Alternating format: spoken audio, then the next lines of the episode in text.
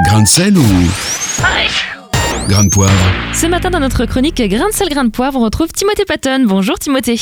Bonjour Lisa et bonjour Nathanaël. Alors, vous êtes de ceux qui aiment encore acheter le journal, Timothée. Oui, on est sûrement plus très nombreux en France euh, à lire la presse écrite. Euh, D'ailleurs, je me demande comment les journaux arrivent encore à survivre. Hmm. Euh, Je me trouvais une fois dans le métro à Singapour. Tout le monde, sans exception, était rivé sur son smartphone. J'étais le seul à lire un journal. Un peu comme si j'arrivais d'une autre planète, vous savez, ou d'un autre siècle. Hmm. Mais vous savez, les sujets traités dans la presse, justement, en disent long sur ce qui, aux yeux des journalistes, est important, mais qui souvent, à mon avis, ne l'est pas. Est-ce que vous avez un exemple? Alors, ben, je vous donne un exemple d'un article que j'ai trouvé euh, dans le très sérieux quotidien Le Figaro. Hmm. Je vous donne que le titre. Des étudiants britanniques projettent de faire pousser de la salade sur Mars. Waouh Des étudiants, vous vous rendez compte, projettent d'aller sur Mars pour y faire pousser des salades. Des millions de dollars seront évidemment dépensés pour ce projet scientifique ou écologique, alors que, à l'heure où je vous parle, 100 millions d'enfants à travers le monde vivent à la rue. Hmm. La plus grande crise humanitaire du XXIe siècle se déroule en ce moment au Yémen dans l'indifférence totale.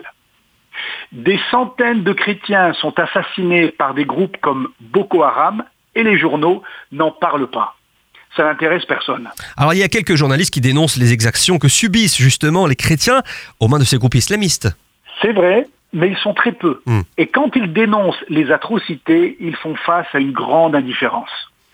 Tenez, l'autre jour, dans un tweet, euh, la sénatrice Joëlle Garriot-Mélan a dénoncé, je cite, l'indifférence quasi générale de nos médias et de notre monde si bien pensant qui entoure l'assassinat de centaines de chrétiens, hommes, femmes, enfants, par Boko Haram.